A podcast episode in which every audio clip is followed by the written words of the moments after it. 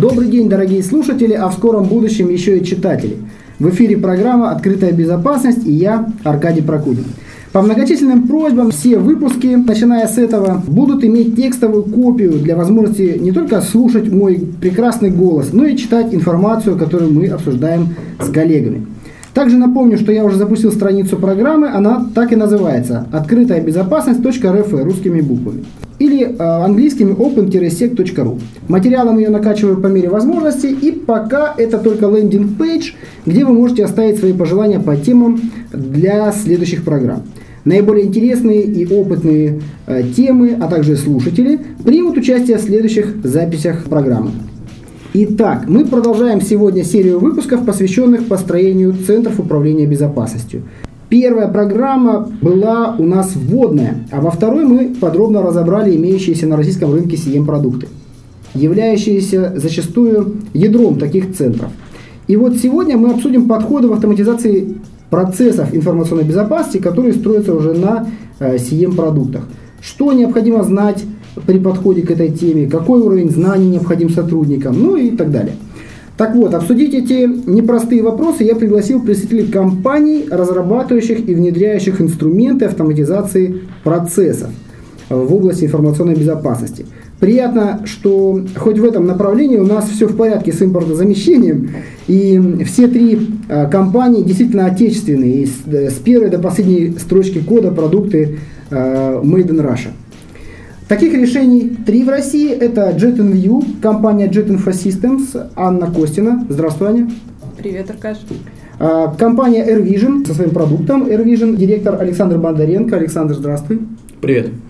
А также Security Vision компании IT. Руслан, добрый день. Привет. Да, также с нами на связи из Новосибирска человек, съевший не один пуд соли на построении сок решений у заказчиков. Это Никита Ремезов, скажем так, сотрудник отдела информационной безопасности Совкомбанка. Никита, ты там? Всем привет. Отлично.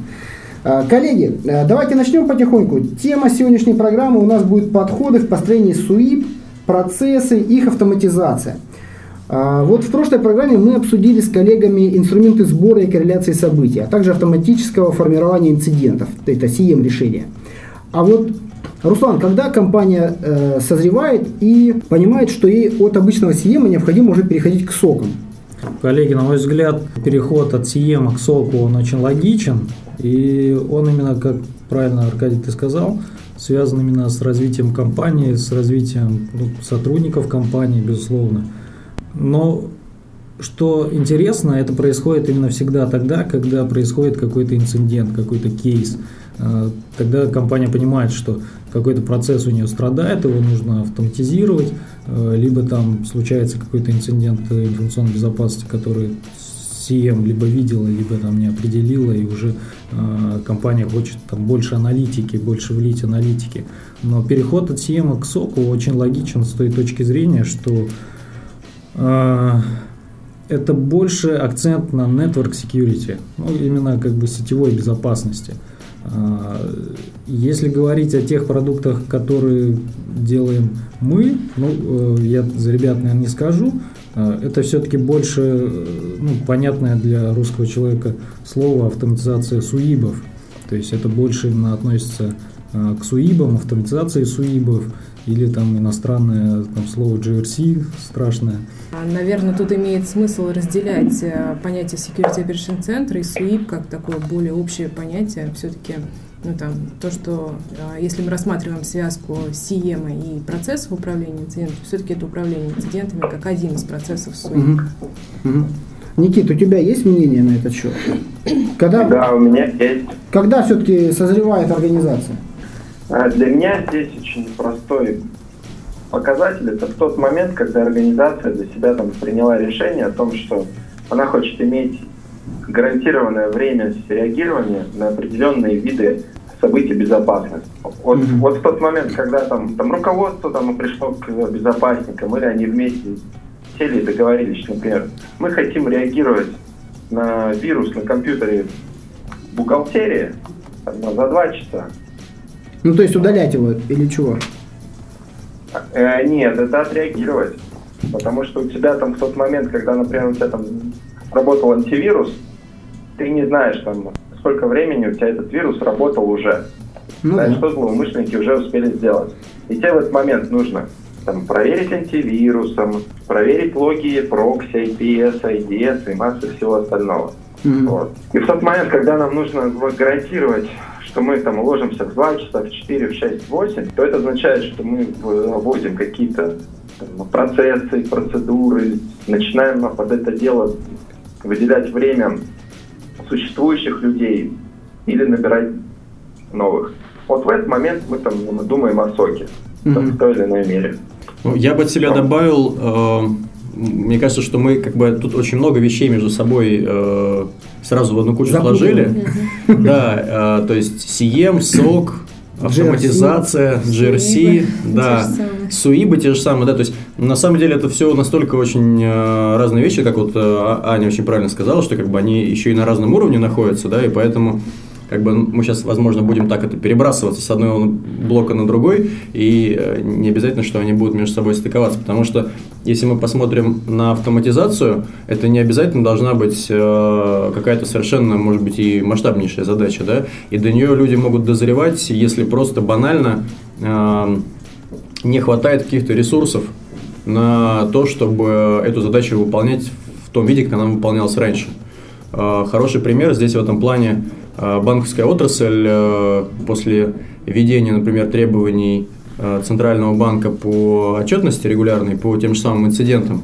Да, это причем область несколько э, немного отличная от того, что в классическом понимании да, CM решения, которые фиксируют определенные технические э, инциденты, а дальше их, по идее, нужно уже конвертировать на более высокий уровень, на уровень отчетности перед Центральным банком, если это связано с какими-то платежными операциями. Угу.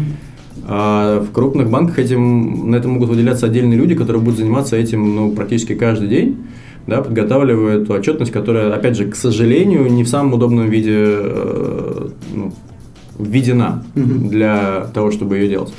И вот здесь, опять же, да, частная задача, казалось бы, но конкретный кейс для автоматизации. Но это не GRC.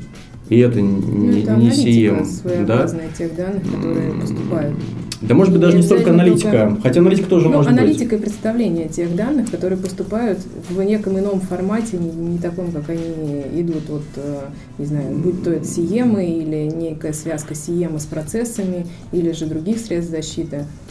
Да, в том числе. Я просто вот на этом примере хотел показать, э, что мы говорим, ну, прям, да, о, очень разных вещах, и, может быть, э, либо нужно как-то сузить это, попытаться до каких-то отдельных вопросов, иначе, боюсь, у нас тут может получиться э, Ох, такая многосерийная, многосерийная э, Иначе, иначе уплывем в четвертую программу, надо попытаться У меня предложение немножко другое. Вот эти все понятия, да, там, соки, суибы, GRC, аналитика – как-то так сложилось, что они достаточно гибкие, и каждый раз под ними понимается что-то свое. Да? Кто-то понимает там, под соком некий такой глобальный security operation центр, который включает в себя все про безопасность, а где-то это только управление инцидентами. Может быть, mm-hmm. тогда нам имеет смысл выработать свое поле, что мы сейчас подразумеваем под этими вот понятиями, я предложил, и их да, использовать. Автоматизацию СУИБа, как мне кажется, более понятно, так сказать, русскому человеку слово и вообще термин, который, мне кажется, хорошо отражает а, автоматизацию процесса безопасности.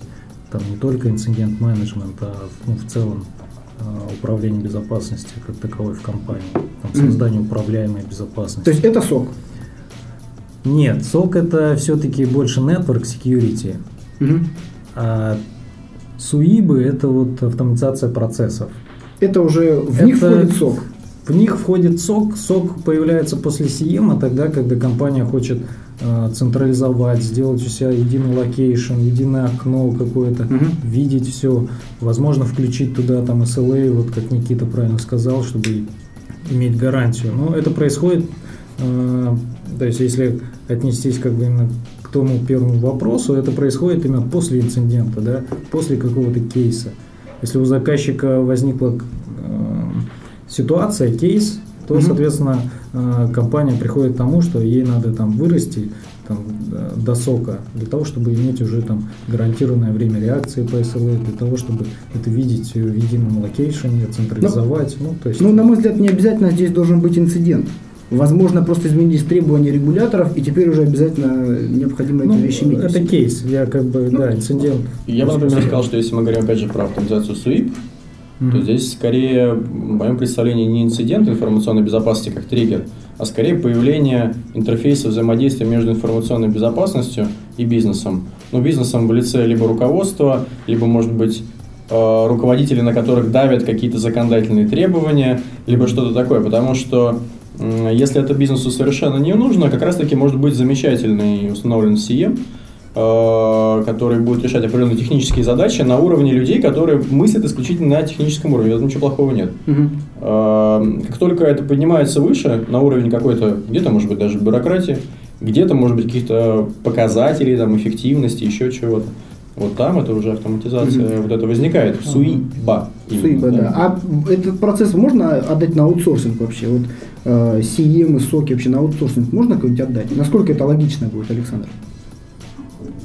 Я думаю, что лучше, наверное, Аня ответить, потому что это у них как раз сейчас эта тема развивается очень активно. И если коротко, ну, CM и соки, наверное, да. Автоматизацию SUIP не уверен. Это мое мнение. Аня? Ну, если говорить про CM и про соки как некая автоматизацию, ну, как там, если мы говорим про сок как некую как-то автоматизацию плюс процессы, связанные с мониторингом, разрешением инцидентов и некими элементами расследования, то да, вполне и ну, как перевели стрелки, да, действительно, мы сейчас этим занимаемся достаточно активно. А, ну, по сути, да, вот как э, Никита сказал, о чем задумываются э, люди, когда плавно там переходят к идее э, необходимости создания сока, это необходимость, там, неважно, по каким причинам она возникла, это отслеживать определенные события, инциденты, а, мониторить некие объекты инфраструктуры или бизнес-системы, ну, бизнес-приложения критичные, и э, реагировать на возникающие инциденты с некими уровнями ну, внутреннего или внешнего сервиса. Угу. И в этом случае, почему нет, аутсорсинг, э, на наш взгляд, э, вполне возможен, потому что когда люди как бы вот осознали вот эту проблему, там, они сталкиваются, по сути, с тремя проблемами. Первое – это банально нехватка людей. К сожалению, подразделения информационной безопасности, они не так многочисленны и достаточно загружены и так, без создания СОК. Mm-hmm. А если мы говорим про нормальный, хороший мониторинг, то, особенно если мы говорим про крупные компании и критичные бизнес-приложения, то, ну, как-то там есть э, как-то по мере развития этой темы необходимость переходить на мониторинг 24 на 7, что влечет за собой достаточные, ну, как-то человеческие ресурсы на мониторинг, дорогостоящие, да. Вот. А вторая тема, с которой, опять же, вопросом сталкиваются, это экспертиза. То есть должны быть люди высокой экспертизы, которые реагируют на изменения тех угроз, которые происходят. 24 на 7 а, нет, ну хотя бы такие эксперты-эксперты, которые реагируют на изменения а, тех угроз, которые появляются, на а, изменения в ландшафте а, компании, которые банально могут там своевременно подключить новые интересные для мониторинга системы, а, переписать своевременно нужные правила, создать новые в ответ на новые появившиеся угрозы, и то есть быть такими вот интеллектуальными владельцами того, что происходит в в рамках Security Operation Center. Ну и, безусловно, мы живем в реальном мире, да, они сталкиваются с серьезными капитальными затратами. Mm-hmm. И на построение сока это и дорогостоящая система мониторинга, и оборудование, mm-hmm. ну и там, понятно, опять возвращаемся к людям, которые тоже ну, содержать достаточно дорого. Никит, а вот на твой взгляд, э, размещение серверов за границами так называемой контролируемой зоны вообще. Ну, может быть, не контролируемой зоны, но хотя бы за границей организации. Там на сервера э, где-нибудь в Адово-Кукуево, там в облаке, э, в сервисах и так далее. Это насколько вообще обоснованно и насколько безопасно, вот, по твоему опыту? Плюсы и минусы. Я бы здесь разделил немножко свои мнения. Мое личное мнение, что всем нужно двигаться в эту сторону. Так. Проплаченная реклама, попахивает проплаченной рекламой. Да, сговоры. Только я не буду там говорить, кому идти. Интригу. Вы еще мне не заплатили просто, понимаете? Хорошо. Да? Так. держать у себя внутри инфраструктуру, там, которая включается там, на сервера, базы данных, лицензии на операционке, на те же самые там, на базы данных, при больших объемах это там, хранилища данных. Потом у вас будет резервное копирование этого всего. Там, просто для того, чтобы хранить логи, Мгм. ну, там, давайте упрощенно да, говорить, что там, на CM и соки, они там, настроят все вокруг логов. Там ракету вам на каком-то этапе там, придется там, отдельных админов еще искать, если очень большая инфраструктура. А, поэтому, Отказоустойчивое Если- исполнение. да, да, да, ну очень много всего придется решать. Поэтому если там, на момент принятия решения в организации нет внутренней экспертизы и зачатков решений, которые можно отнести к СИЕМу, и зачатков экспертизы и опыта по построению соков, я бы рекомендовал там, сразу там, да, двигать к вендорам, интеграторам или еще кому-нибудь. За аутсорсом, да? Да, да, да. И отдавать им, и отдавать им этимологии и по договору там спрашивать, почему вы в, в воскресенье утром меня не, не разбудили, когда обнаружили у меня вот это. Ну, Я понял. Так, это твое личное мнение, да? Да, это мое личное мнение. Из моих наблюдений а, это проблема ментальности во многом. Как мне кажется, большинство организаций просто не готовы еще пока этого делать. Морально, да? То есть, Да, морально, то есть есть некий комплекс контроля, то есть все считают, что если оно рядом, я это контролирую. Понятно. А- Александр, а Центробанк насколько требует вообще размещения только у себя или не только у себя вот этого отчетности всей? Есть требования какие-нибудь? Ну, вот, э, в В банках. смысле размещения отчетности. Ну, размещение логов, грубо говоря. Можно ли э, отдать это на аутсорс? Можно ли хранить это э, где-нибудь в стороне, вне организации своей? Ну, с банковской сферы это же ча- часто. Да, да, да. Ну, э, есть, конечно, требования. Я боюсь ошибиться. Э, не уверен, что есть требования прям обязательно хранить их в банке. Я вот сейчас не могу вспомнить, что такое было жестко прописано, Мгм. что нельзя никаким образом их никуда передавать. Вот, поэтому, в принципе, это допустимо. То есть банки тоже могут такую тему использовать. Да, я, я единственное, что слышал, опять же, на, может быть, скорее неформальном уровне, это когда банки рассматривают вообще полный аутсорс инфраструктуры. И э, то есть, когда полностью IT-инфраструктура находится в ведении сторонней компании. Вот это как бы, особенно если это аутсорсер какой-то э, заграничный, это центральным банком вроде как не приветствуется, хотя, опять же, прямого запрета на это нет. Вот. Э, Поэтому здесь э, с формальной точки зрения ЦБ просит отчетность. Как бы она должна быть предоставлена, она должна быть достоверна. А как она получена, где она лежит? Понятно. Э, ну, здесь, да. Главное, Ну, а вот если все-таки строить э, эти системы у себя, Руслан, вот по своему опыту, сколько сотрудников нужно для того, чтобы вот сис- э, сам CEM обрабатывать, и сколько сотрудников нужно для сока?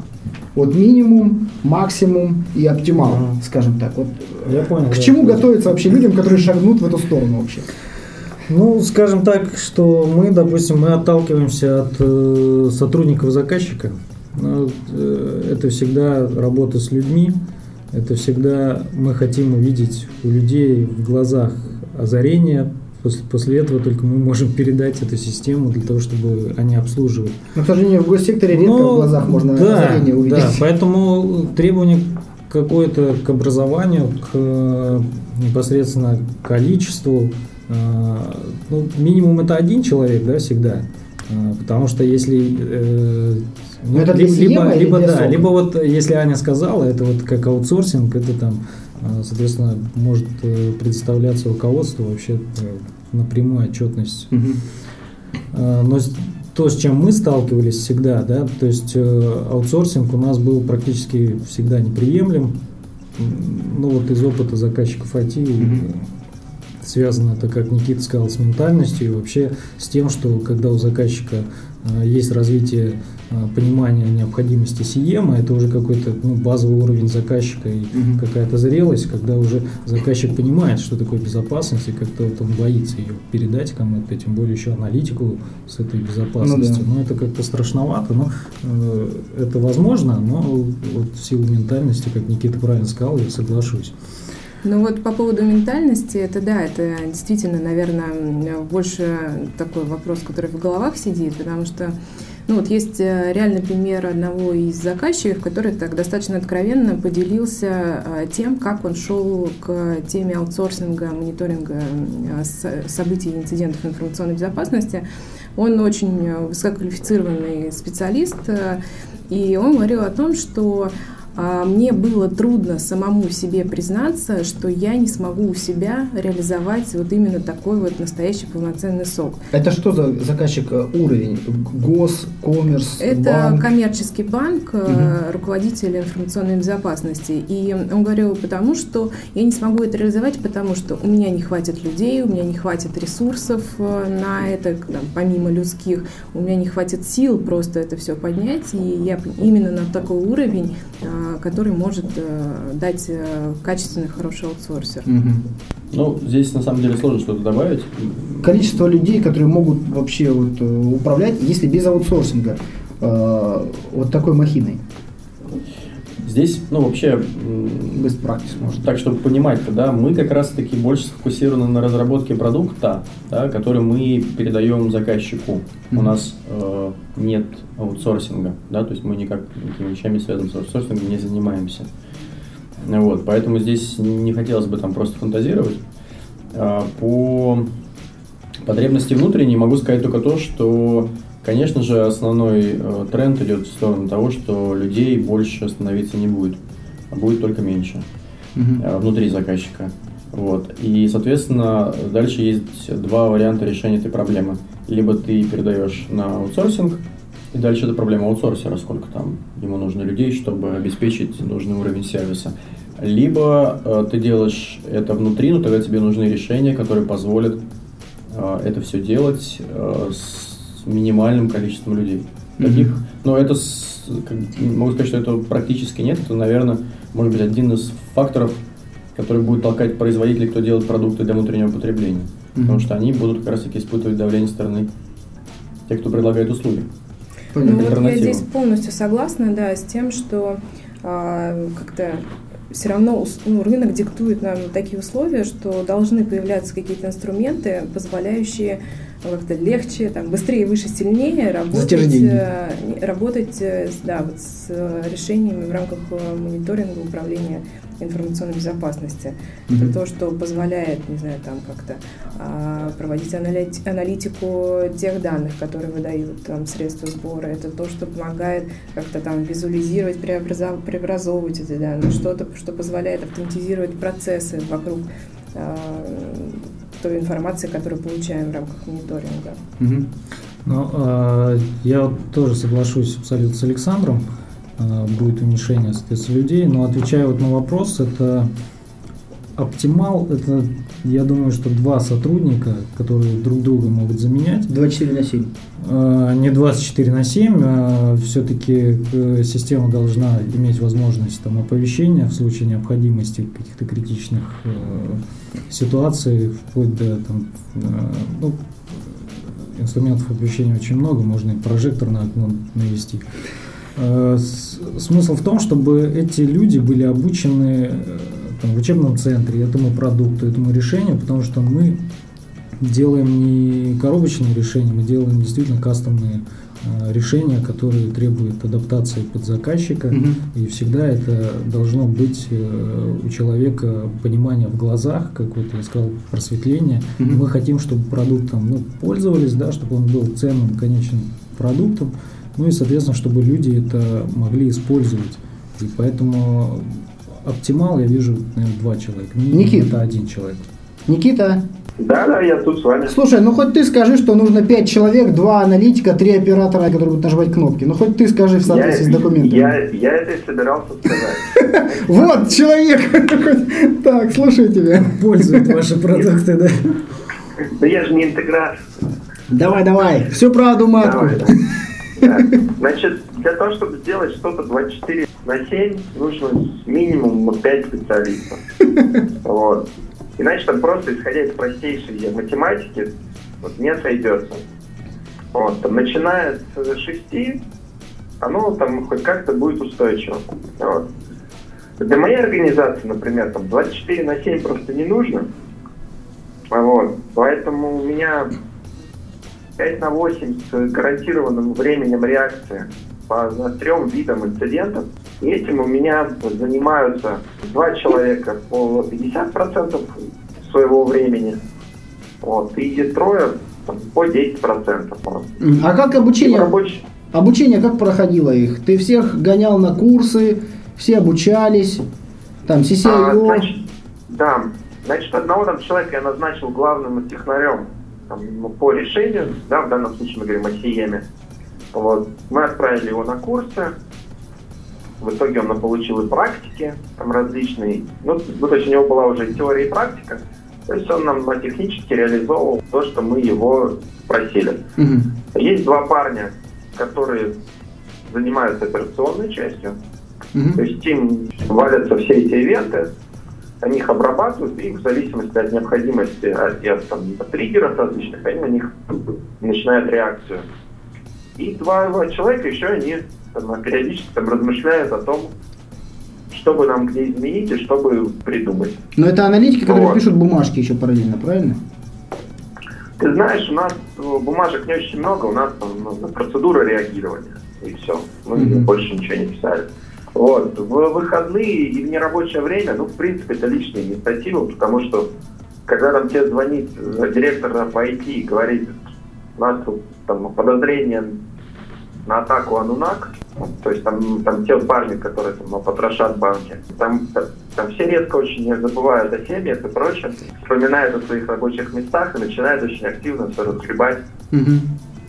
Ну, то есть, по, что там случилось. по твоему опыту, 5 человек минимум нужно для организации 24 на 7 вот такого вот системы мониторинга? 4 на 7, да. 5 человек минимум. Ну, то есть у тебя 5 человек задействованы для схемы 5 на 8, а 24 на 7 нужно, получается, еще а, людей.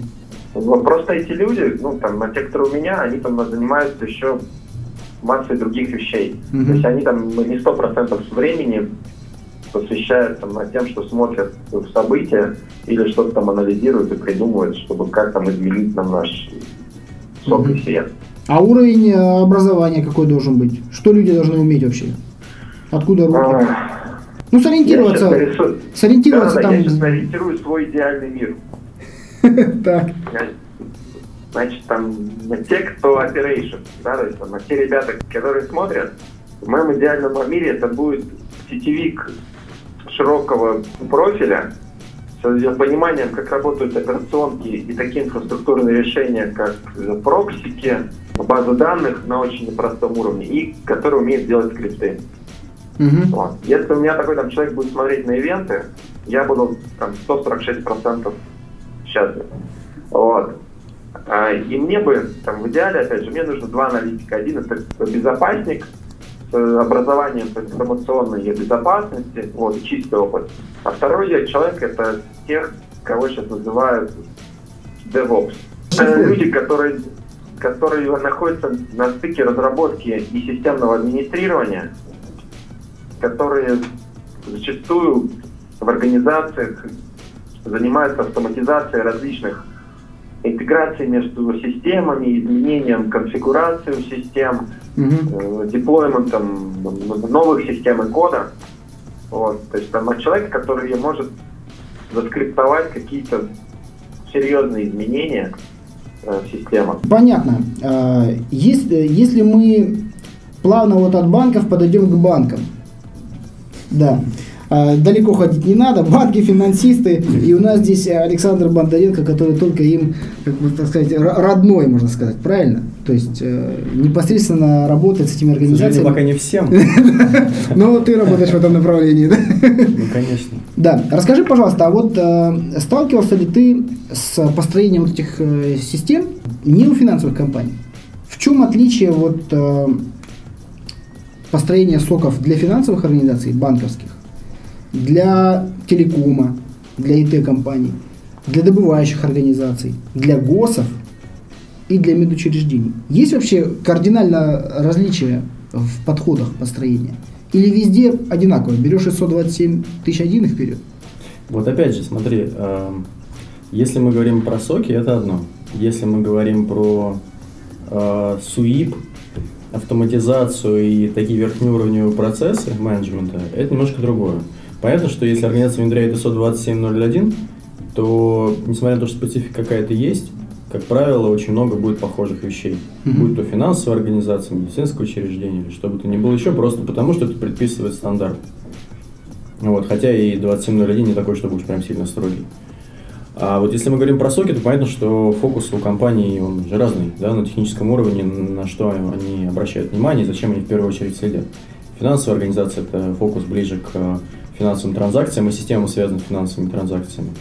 Если мы говорим про, э, ну, не знаю, медицинские учреждения в нашей стране, пожалуй, это, наверное, э, я даже не готов так, комментировать особо.